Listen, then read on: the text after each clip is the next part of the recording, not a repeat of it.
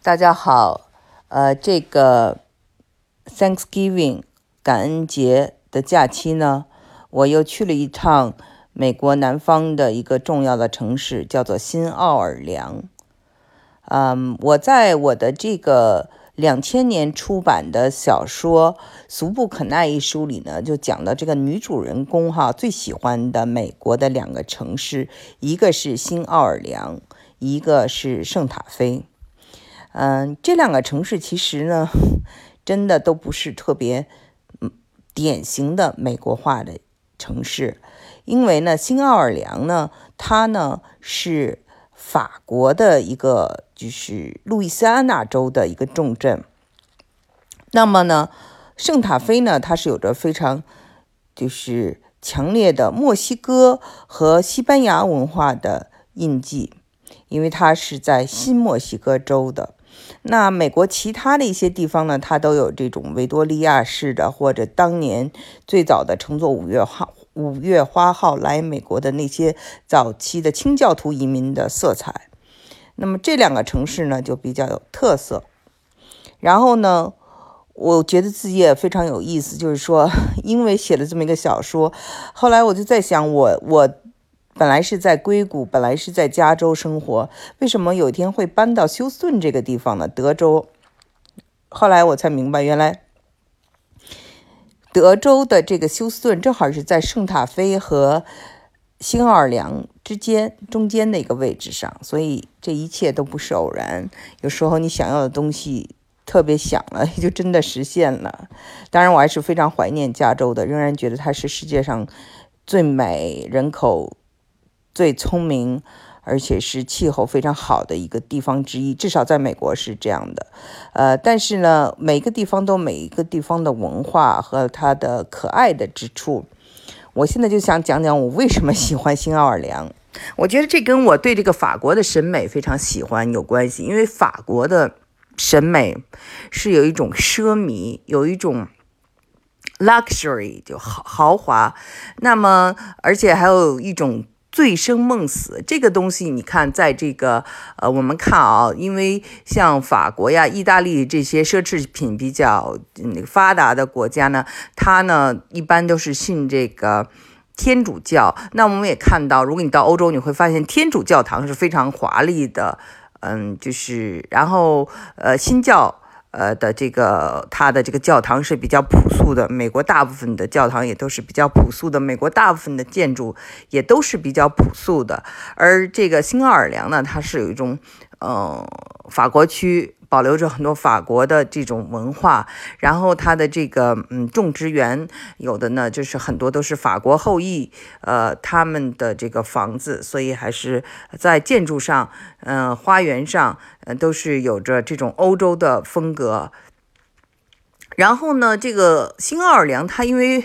是被称为一个这个邪恶之都，哈，这个邪恶之都，它就是说，这里面就是呃，当年有一些妓女啊，有一些这个这个黑奴制啊，就是黑奴制的一个，就是密西西比河的这个呃地方呢，是一个非常发达的一个这个买卖黑奴的地方。然后，嗯，但是。呃，它呢最有名的呢就是这个飘呃的这个电影的拍摄是在新奥尔良附近的一个呃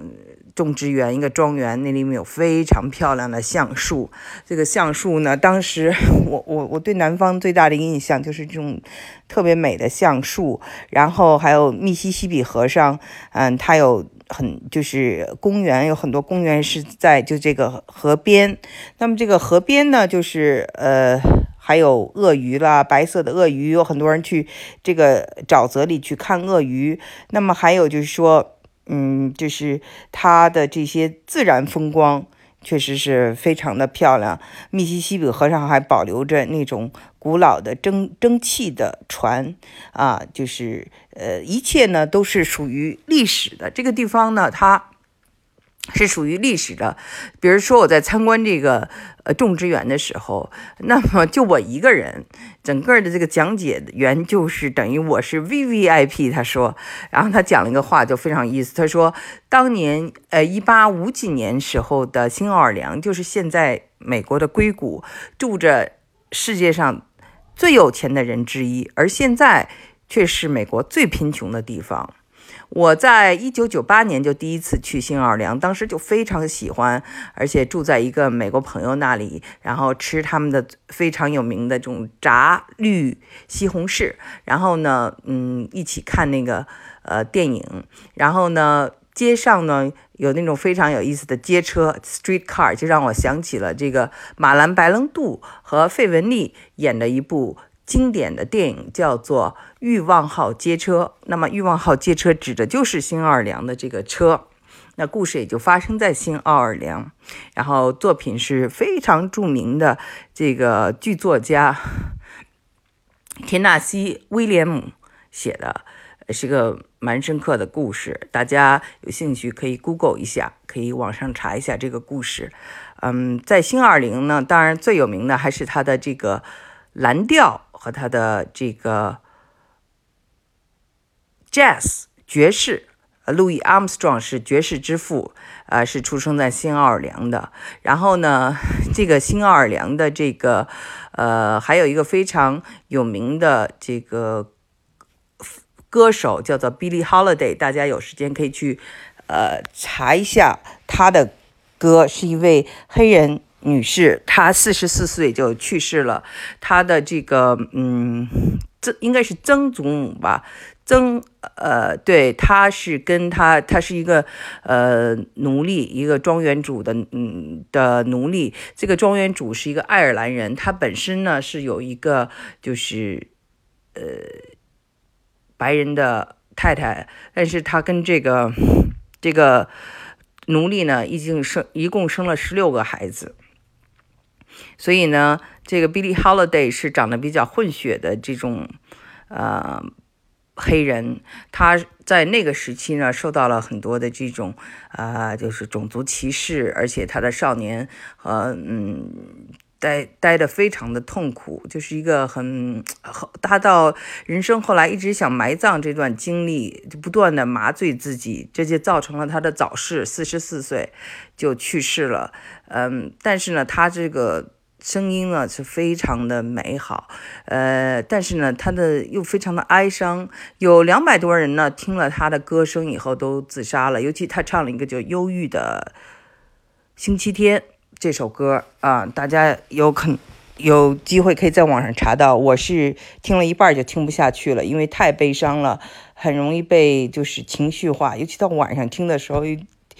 就就就听不下去，就是太悲伤了，嗯，所以我觉得，就是新奥尔良是一个非常有历史、有故事的地方。但是你也看到，就是它的道路啊，就就是年久失修。然后当年我去新奥尔良的时候，美国人就给我介绍说，我们这儿的政治是非常的腐败的，呃，他们的这个市长啊什么都是黑人呢，但是这些人却是。治理能力，呃，治理这个做一个政府的这个，呃，这个政绩都是很差的。那么，二零零五年发生了，呃，著名的这个飓风叫做 Katrina，这场飓风就是对这个，呃，新奥尔良呢产生了非常大的影响。呃，当时有六十万人，有二十万都走了。那么在休斯顿，我看到我周围很多朋友都是从这个新奥尔良过来的。呃，离开了那里，然后那里就是严重到什么程度？就是这个水啊，呃，淹了很多的房子啊，没了这个房顶之后，一个月这些地方都没有电，就是它的这个呃政府功能和这种紧急救助的这种能力是非常低下的。